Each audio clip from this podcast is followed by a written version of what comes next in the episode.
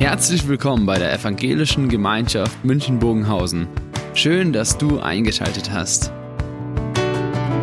Unser tiefes Anliegen ist, dass die folgende Predigt dich in deiner Situation anspricht, dir eine neue Blickrichtung aus der Bibel schenkt und dass du Gott ganz persönlich begegnest.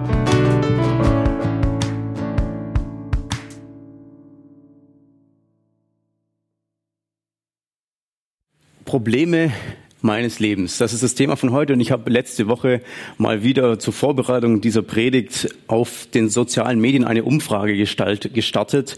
Ich habe meine Follower gefragt, mit welchen Problemen würdet ihr zu Jesus gehen oder mit welchen Problemen geht ihr zu Jesus? Und da kam einiges zusammen. Erstmal Thema Mobbing. Da würden sie zu Jesus gehen. Bei Sorgen, die sie haben, Ängste vor der Zukunft, Depression oder auch die Partnerwahl, ja. Stress war ein Punkt oder auch eben allgemeine Unzufriedenheit oder alles, was einen unzufrieden macht.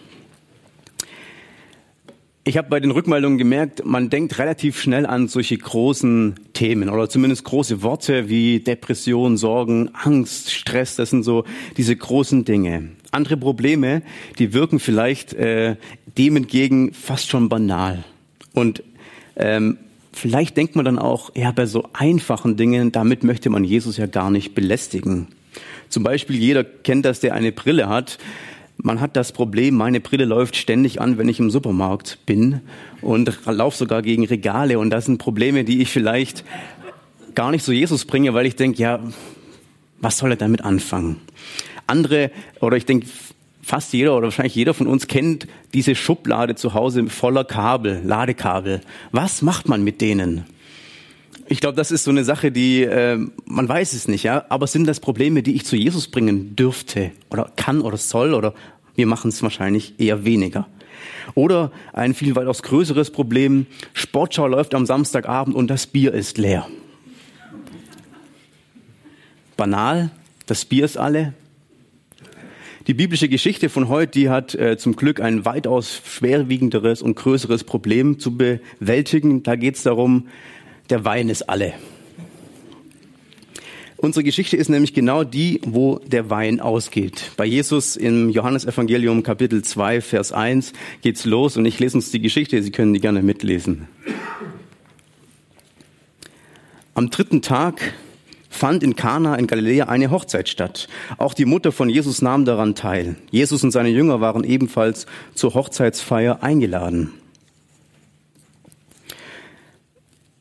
Während des Festes ging der Wein aus. Da sagte die Mutter von Jesus zu ihm, Sie haben keinen Wein mehr. Jesus antwortete ihr, Was willst du von mir, Frau? Meine Stunde ist noch nicht gekommen. Doch seine Mutter sagte zu den Dienern, tut alles, was er euch sagt. Dort gab es auch sechs große Wasserkrüge aus Stein. Die Juden benötigten sie, um sie zu reinigen. Jeder Krug fasste zwei bis drei Eimer. Jesus sagte zu den Dienern, füllt die Krüge mit Wasser. Sie füllten sie bis zum Rand. Dann sagte er zu ihnen, schöpft jetzt etwas heraus und bringt es dem Festmeister. Sie brachten es ihm. Als der Festmeister einen Schluck davon trank, war das Wasser zu Wein geworden. Er wusste natürlich nicht, woher der Wein kam, aber die Diener, die das Wasser geschöpft hatten, wussten Bescheid. Da rief der Festmeister den Bräutigam zu sich und er sagte zu ihm, jeder andere schenkt zuerst den guten Wein aus und wenn die Gäste dann angetrunken sind, folgt der weniger gute. Du hast den guten Wein bis jetzt zurückgehalten. Das war das erste Zeichen. Jesus vollbrachte es in Kana in Galiläa. Er machte damit seine Herrlichkeit sichtbar und seine Jünger glaubten an ihn. Ein scheinbar großes oder banales Problem, der leere Wein. Der Wein ist alle, der, der, Wein ist leer, die Hochzeit hat ein Riesenproblem, die Fest, äh, der Festmeister hat ein Problem, der Wein ist leer. Wer war verantwortlich dafür?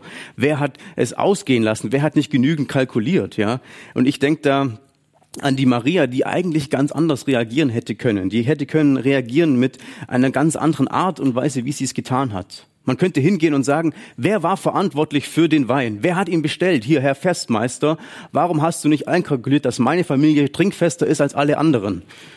Da musst du immer doppelt so viel bestellen, ja? Man weiß aber nicht im Kern, warum der Wein ausgegangen ist. War es eine Fehlkalkulation oder kamen mehr Gäste oder, oder? Wir wissen es nicht. Auch die Maria, die war gar nicht verantwortlich dafür. Sie sagt ja, sie haben keinen Wein mehr. Das ist die Gäste, der Festmeister, alle, die haben keinen Wein mehr.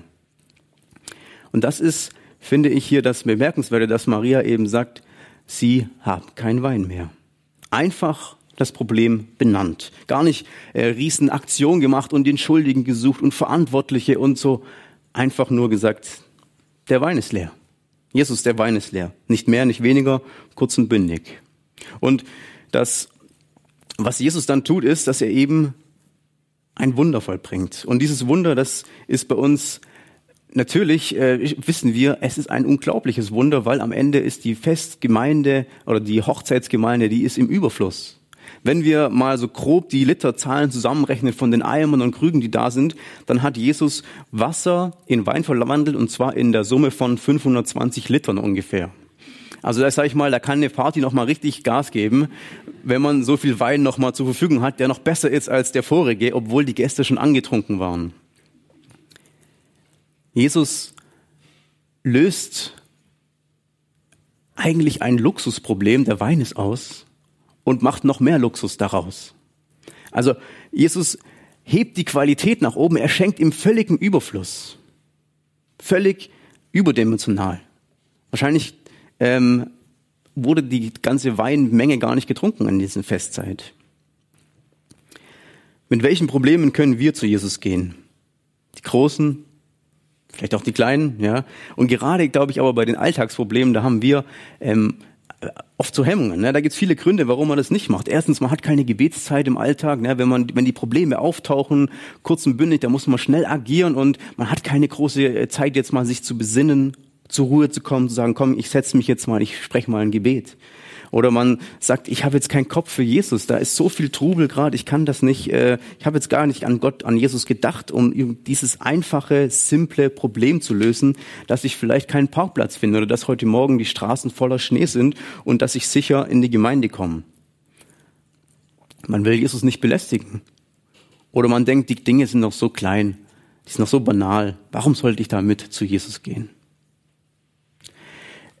Ich habe jetzt erst äh, die Geschichte gehört von Michael, eine junges Mädel, die hat mit ihren Freundinnen in Berlin auf einem See ein Hausboot gemietet und waren unterwegs und haben da auf dem Hausboot ein bisschen gefeiert, so wie die Hochzeitsfeier.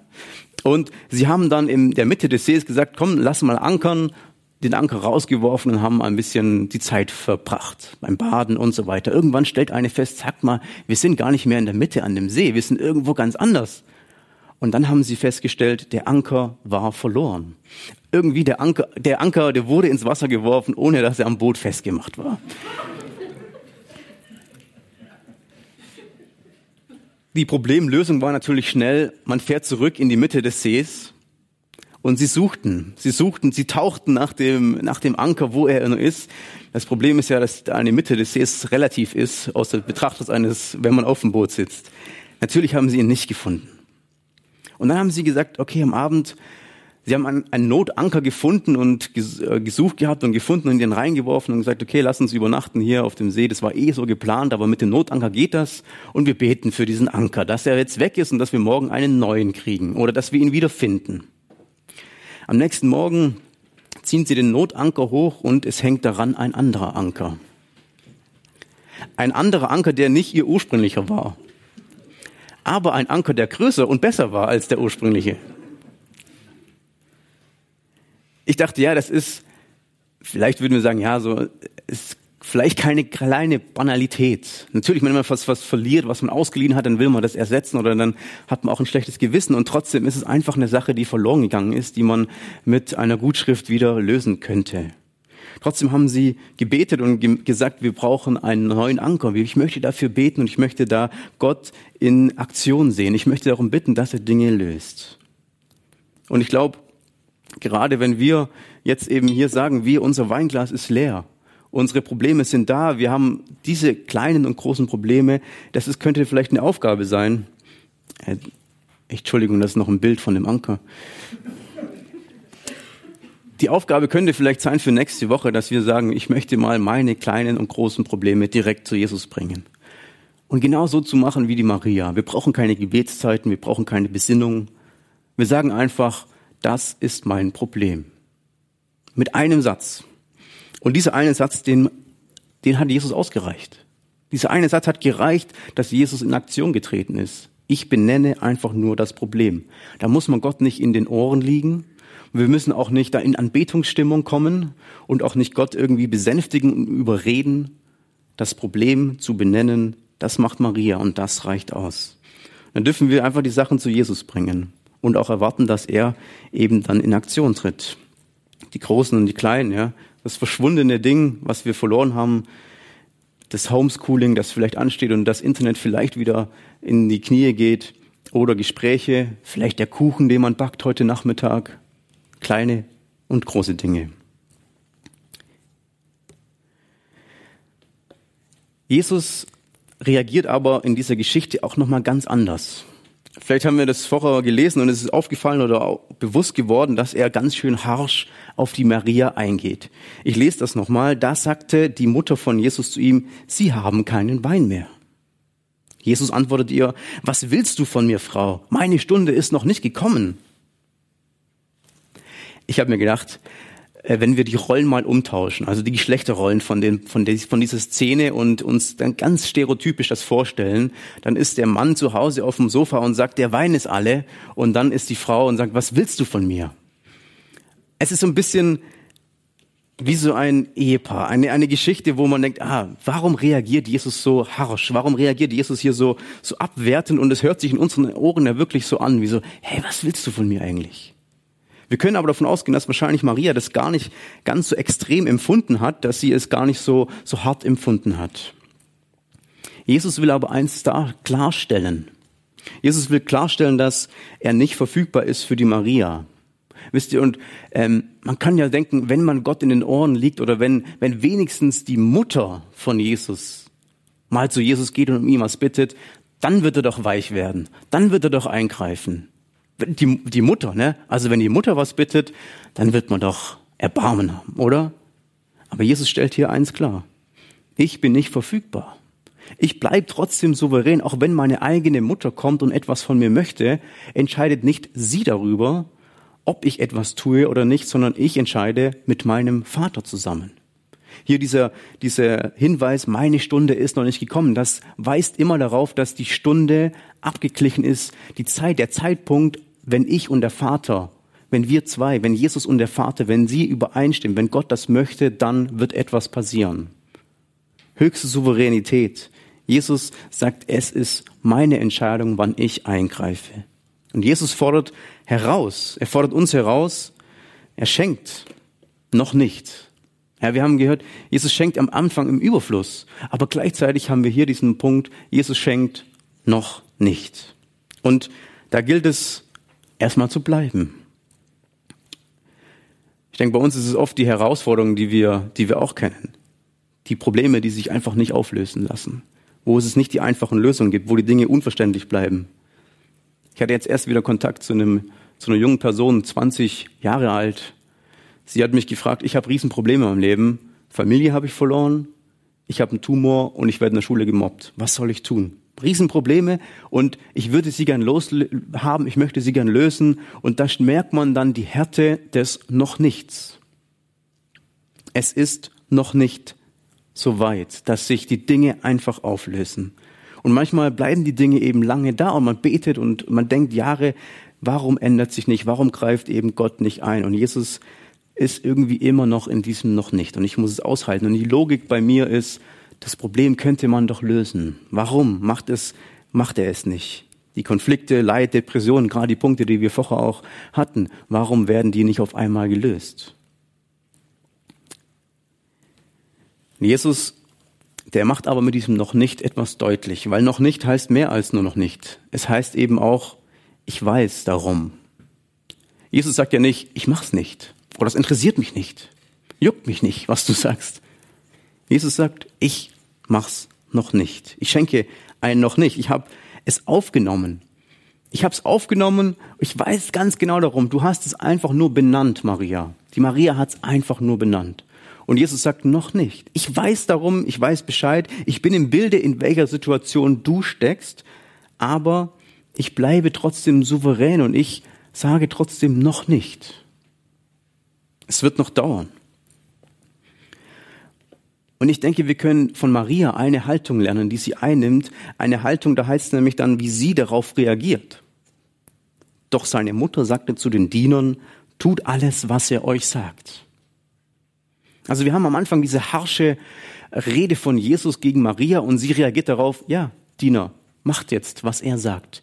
Ich möchte die Maria tut ihren Teil und sagt, ich möchte darauf vorbereiten, dass wenn Jesus einschreitet, dass die Dinge geklärt sind, dass die Diener bereit sind, dass, dass, äh, dass da etwas passieren kann. Und ich glaube, das ist genau, was Maria tut. Sie erwartet von Jesus, dass er etwas tut, dass er zumindest weiß darum und dass er sagt, okay, noch nicht heißt, aber da kommt noch was. Da wird noch, da wird noch was kommen, da wird eine Problemlösung da sein. Ich glaube, das ist finde ich sehr identisch mit, mit dem, was wir oft ähm, so bei unseren Problemen wahrnehmen. Ne? Man will ja sofort mal was anpacken.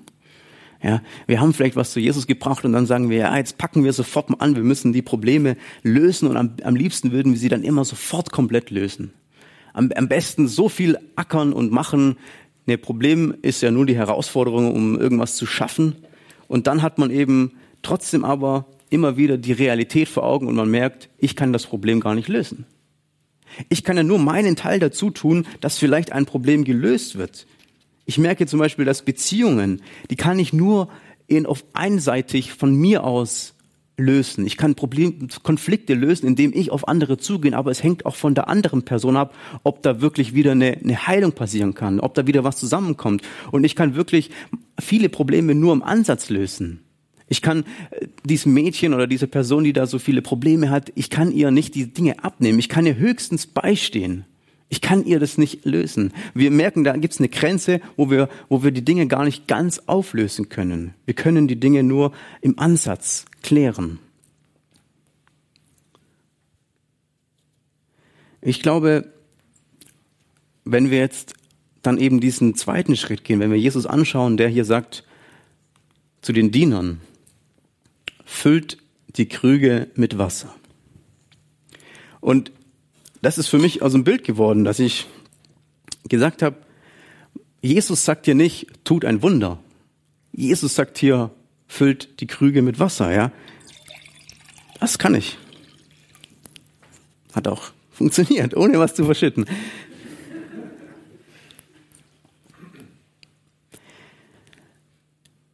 Die Diener, die tun genau das, was sie können. Und wir Menschen, wir können auch nur das tun, was in unseren Mitteln steht, wo wir die Probleme lösen können, im Ansatz vielleicht, manchmal nur. Manchmal nur die Hilfe, manchmal nur eine Ressource zur Verfügung stellen, manchmal nur jemanden einfach beizustehen. Das sind Dinge, die, die wir machen können so oft bei den Begrenzungen, dass wir die Probleme nicht komplett lösen können, merken wir, wir können nur unseres tun. Aber genau das ist der Auftrag, den Jesus den Dienern gibt. Macht das, was ihr könnt.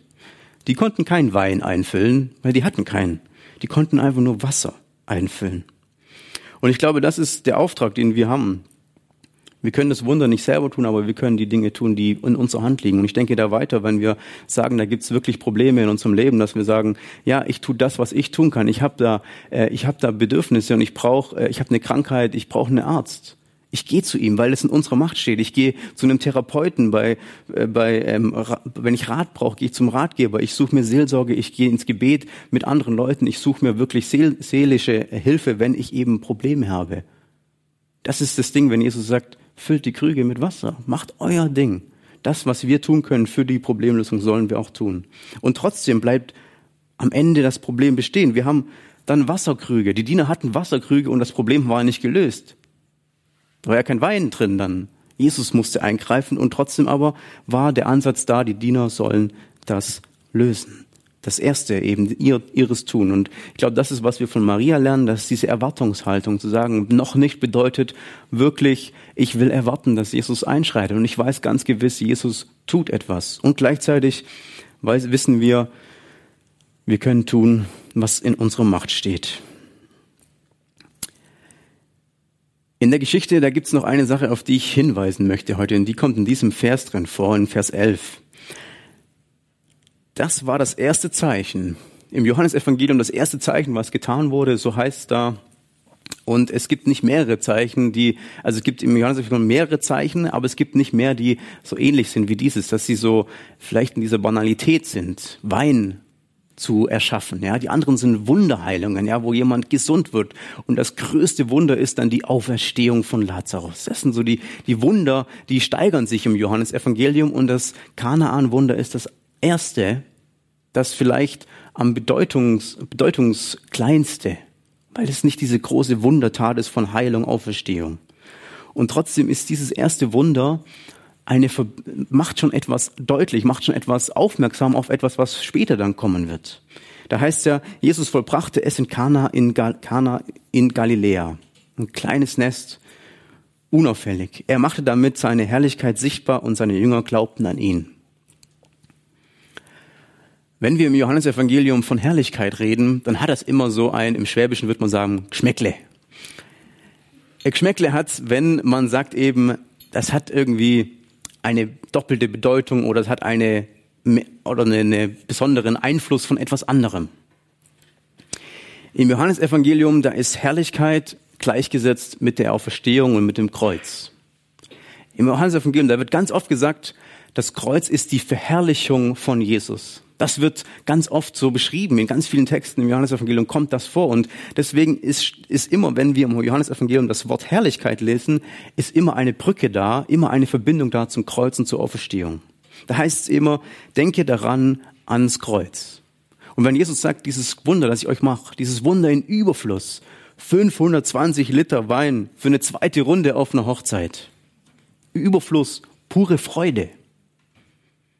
Wein ist ein Ausdruck in der Bibel von Freude, von Fest, von Feiern.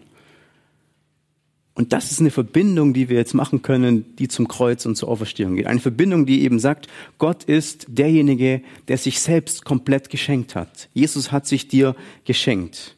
Und das ist, was hier die große Freude, die Hoffnung und die Zuversicht auf, ausmacht. Dass er sich selbst geschenkt hat. Und ich habe hier das Weinglas äh, mit Wasser Und wir sehen eigentlich, dass das große Wunder, das getan wird in dieser Geschichte ist, wir denken erstmal, ja, Wein. Das andere Wunder ist, das größere,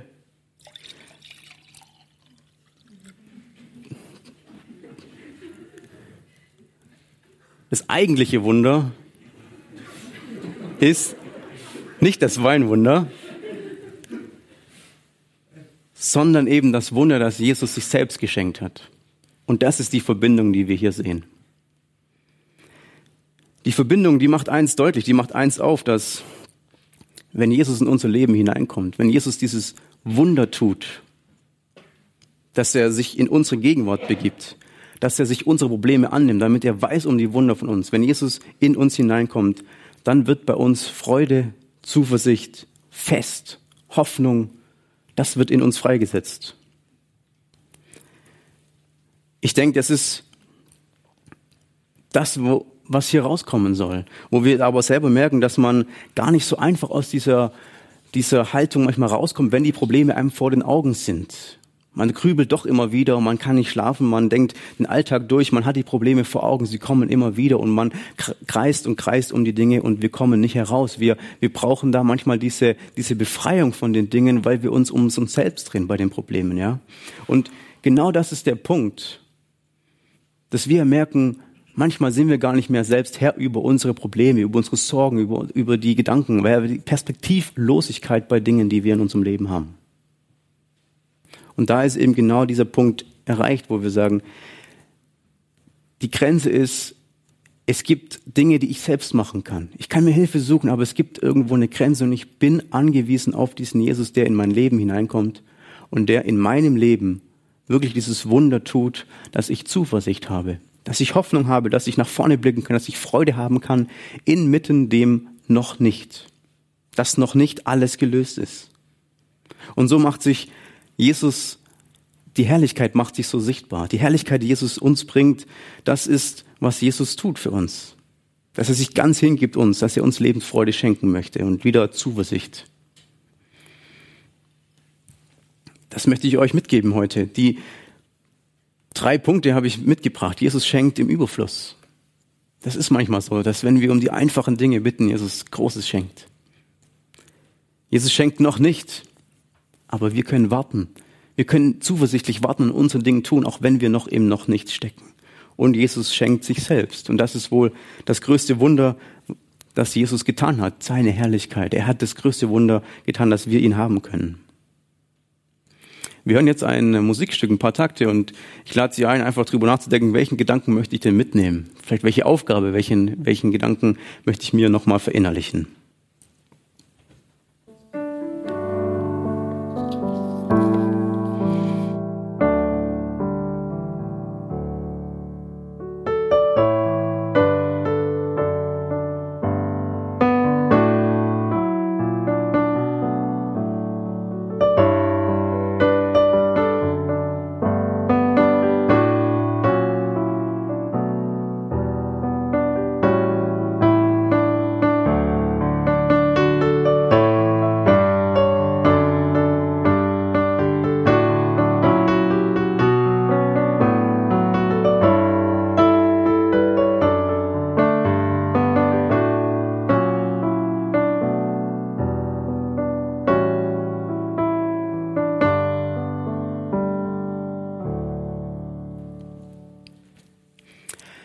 An der Stelle will ich einfach nochmal auch einladen, wenn man mit seinen Problemen, Herausforderungen nicht alleine bleiben möchte, einfach auf uns zuzukommen. Wir bieten es an, gemeinsam ins Gespräch zu gehen, auch füreinander zu beten, auch mal zu segnen. Weil genau das auszuhalten, wenn man eben noch nicht steckt, das ist nicht immer so einfach. Und da ist man auch dann, oft äh, kann man eben helfen, wenn man nicht alleine bleibt. Und das ist dann, was man tun kann was ähm, einem möglich ist, auf andere zuzugehen, für sich beten zu lassen. Und das, das Angebot von uns einfach melden, das machen wir gerne. Ich möchte noch mit uns beten. Herr Jesus, du siehst, wo unsere Probleme sind, wo wir Dinge haben, die sich nicht lösen und wo wir vielleicht auch Kleinigkeiten haben, die einfach vor uns liegen. Ich möchte dich bitten, dass du uns Lösungen schenkst, dass du uns nachhaltige Lösungen schenkst für die Dinge, die wir haben und dass du uns immer wieder auch wirklich begeisterst mit kleinen Dingen, die du uns schenkst. Schenke uns auch immer wieder neue Freude, Zuversicht bei allem, was wir eben erleben müssen und auch erleiden müssen, gerade in diesen Zeiten, wo es dunkler ist in unserem Leben, dass du immer wieder neu unsere Zuversicht und unsere Freude bist. Amen.